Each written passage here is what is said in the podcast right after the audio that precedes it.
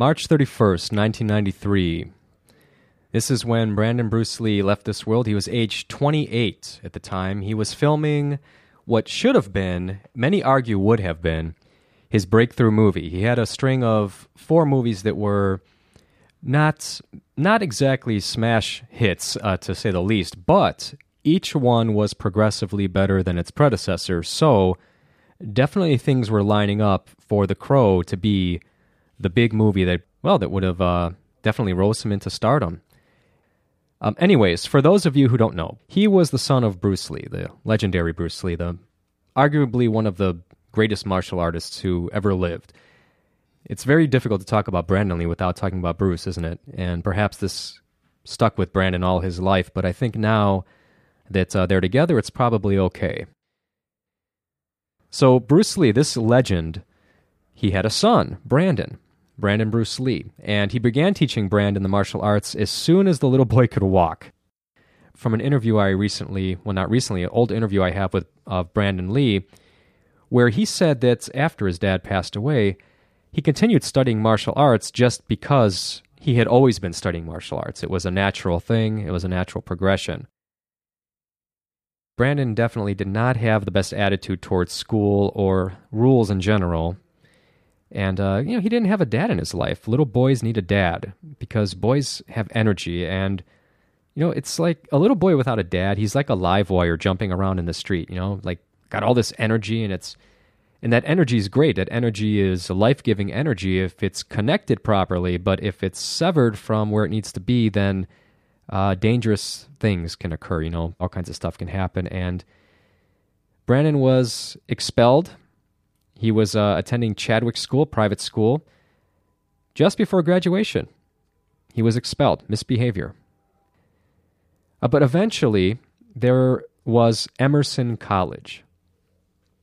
Brandon had a lifelong drive to act, and um, Emerson College definitely was a, a good school for this, and it gave him direction, gave him focus, somewhere to put all that energy. Eventually, what happened was he landed a not so great film role. Uh, you Brandon Lee fans know what I'm about to say. There's this film, uh, Ernest Borgnine was in it with him. Big name, but uh, not a good film. Laser Mission. Laser Mission. I remember it was so hard to get this back in the day for me, but I was so happy when I finally got it. But and if Brandon Lee wasn't in it, I probably would not have finished all the all the way through this movie. But anyway, it wasn't a great movie, but it did open doors, right? He made connections, and then Eventually, he um, there was another movie called Legacy of Rage. I believe this was a Hong Kong movie he did. And um, anyways, he went on to a movie that would was my favorite, and it was a Dolph Lundgren. He co-starred with Dolph Lundgren in this movie, great movie called Showdown in Little Tokyo. Showdown in Little Tokyo. You guys, if you're looking for an awesome film, check this one out. It's like comedy, martial arts, action all of it in one. It's a good movie. Tia Carrere's in it too, by the way. Lots of Japanese references, Japanese cultural references. Brandon finally got his own starring role in a martial arts movie called Rapid Fire. His fighting style was really cool in the movie. It was great watching him fight. Uh, he had lots of funny lines, and uh, definitely what it showed was uh, he was a really good martial artist, but he was also a really good actor. And you sort of could see this progression now with hindsight. You could kind of see how he was evolving as an actor, getting out of the martial arts and into acting. And then, you know, finally later on, The Crow, you basically have 1% martial arts. This is a movie that was based off the graphic novel by James O'Barr. So, story of Eric Draven and his fiancee, Shelley Webster. So Draven is like a struggling local musician. This is Detroit, basically. It doesn't say so in the movie, but you know. Anyway, the film version changed some stuff as usual, but the basic story was still there that this uh, couple is supposed to get married, but they're viciously murdered uh, before they get a chance to get married. It's a sad tale. And this is where real life starts to parallel the movie. It's like that whole life imitating art thing, kind of eerie and not just how real life and film intersected Brandon Lee's life, but his father's too. But uh, we'll get to that in a little while. So, first, let's talk a bit about the tragedy. the uh, events that led to Brandon's death. So, so James Moyer was the weapons specialist for the set of The Crow, but because of the budget constraints, uh, he was let go when there were still gunfire scenes to be filmed. So this movie's going on. They're going to do uh, gunfire with no weapons specialist. Now, The Crow turned out to be a box office smash, but you have to remember that its star was a virtual no name, Brandon Lee. Its budget was like $14 million, which is, eh, you know, so so. The budget did run over quickly, and decisions had to be made. And one of those decisions was to get rid of James Moyer, the guy who made sure that weapons were being handled properly. Basically, this is the 101, okay? A bullet sits in a case, a metal case, right? The case is loaded with gunpowder. At the back of the case is a primer. It's like this little metal button. When you pull the trigger of the gun, a hammer drops and hits that primer. It makes a spark inside of the case, ignites the gunpowder, the gas shoots the bullet out down the barrel of the gun and down to the target. That's basically what happens when someone fires a gun. Now that you know that, you're going to understand what happened to Brandon Lee. So in Hollywood, a live ammunition is not allowed on a movie set, never. So what they do is they have two kinds of rounds. They have blanks, which you probably know are loaded into a gun to make the boom sound, the bang, when someone fires a gun. But there's no bullets, right? It's just a case with a wax cover at the top, like a wax cap. Now, the blanks are loaded with gunpowder, however, and that's why you have the boom. But how much gunpowder? That depends on the director. Does he want a big flash for the visual effect? If so, they're going to go with a fully loaded blank. If not, they can go half or even less just to get that bang without the flash. So, and now, did you ever see? You're probably thinking, well, wait a minute. I've seen actors in movies, characters putting bullets into the cylinder of a gun, like a revolver or whatever. Well, those are called dummy bullets. Those are bullets that are in the case, but they have no gunpowder. So, here comes a scene where a dummy bullet is called for to be used, but there weren't any. Right? They want to do a close up of the you know bullet being loaded in a gun, but no dummy bullets. Anyway, so what they did, they go to a pawn shop like across the way from the set, and they buy real live rounds, live ammunition, which they are never supposed to do. But again, these are not weapons people. These are people that don't know about guns so they go and buy real bullets. They take the live ammunition, put it in a vise, take pliers, pull the bullet out of the casing, empty out the gunpowder, and then put the bullet back in the case. So they use these homemade dummy bullets for the scene, but uh, people said, like when the actor pulled the trigger, some people said they heard like this pop sound come from the gun. However, again, since Moyer, James Moyer wasn't there, nobody checked the gun. It's a 44 Magnum, by the way. The pop was from some gunpowder that had been left over in the case. When they emptied the cases for the dummy bullet shots, they had not emptied all the gunpowder out. And this was just enough gunpowder. So when they pulled the trigger, the gunpowder exploded and it was just enough to dislodge the bullet from the case, but it stayed in the barrel of the gun. And it would stay in that barrel until uh, shortly after midnight, March 31st, 1993.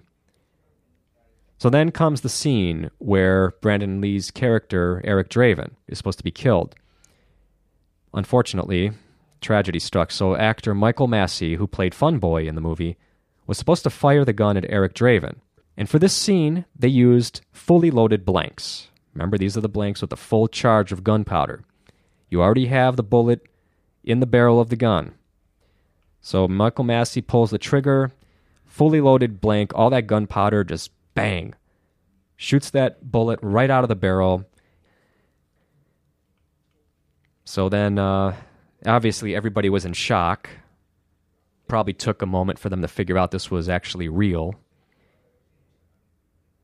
So Brandon Lee was taken to New Hanover Regional Medical Center in Wilmington, North Carolina, where they were filming, and uh, Dr. Warren McMurray tried desperately to save Brandon Lee, but um, he says they just could not keep the oxygen levels up in his blood, and uh, that's ultimately what Brandon Lee died from. They just could not keep those levels up, and um, eventually Brandon Lee was gone. It should be noted Michael Massee passed away due to stomach cancer, October 20th of last year, October 20th, 2016. It's been said that Michael Massee never has never seen The Crow, never watched it because the incident what it did to him. He never wanted to see that movie. Now, we're going to resume talking about how life imitated art in both Brandon Lee's final days and Bruce Lee's final days. This is also where some of the conspiracy theories start about Brandon Lee's death. So, as you know, Brandon Lee died because the gunpowder left in one of those casings basically turned the dummy bullet into a live round, as we talked about before. Well, Bruce Lee died while filming a movie called Game of Death. And Bruce Lee's character in the movie played an actor who was shot on the set of a movie after mobsters replaced a fake bullet with a real one. It's really bizarre how the plot line of Bruce Lee's final movie turned out to be in not exactly what happened to Brandon Lee, his son, on on the set of a movie, but you know, the parallels are just eerily similar. Cutting even closer to the bone, though, was the fact that in Brandon's case, life really did seem to copy art because his character, Eric Draven, was killed shortly before he was to be married, and the real life Brandon Lee was also killed shortly before he was to be married. Hollywood itself could not have written this one. Brandon Lee and Eliza Hutton were to be married on April 17th, 1993. This was going to be their, well, this year would be their 24th wedding anniversary. 24 years. Who knows? Maybe they would have kids by this point geez, 24 years, I mean, their kids would be uh, maybe in college right now. So who knows, man? Could you imagine what might have happened? Just picture that, you know, Brandon Lee's kid. Would he have been in movies too? Uh, incidentally, a criminal investigation was conducted, but because so many hands were involved, this is a Hollywood production, you know, movie movie land. It seems they couldn't prosecute anyone. The Crow, by the way, was only like half unionized, that crew. So there was like all kinds of rules were being broken. And uh, people were exhausted.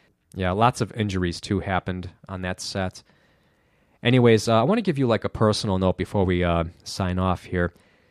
In the words of his father, uh, time was the most valuable thing a person had. Bruce Lee said that. Brandon Lee said that stuck with him every day, and it sticks with me too. Don't waste your time. Life is short. None of us has any guarantee that he's going to wake up tomorrow. Think about that. And think about this Is there still a crazy dream that you never chased? If so, what are you afraid of? You afraid of bills?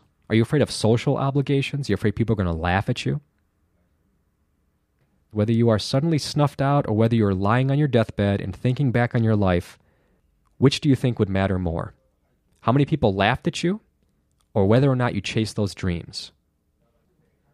So now I'm not saying be reckless, you got to have a plan, but Paul Stanley of Kiss said this Nobody on his deathbed ever looked back on his life and thought, you know, I really should have put in more overtime at the office.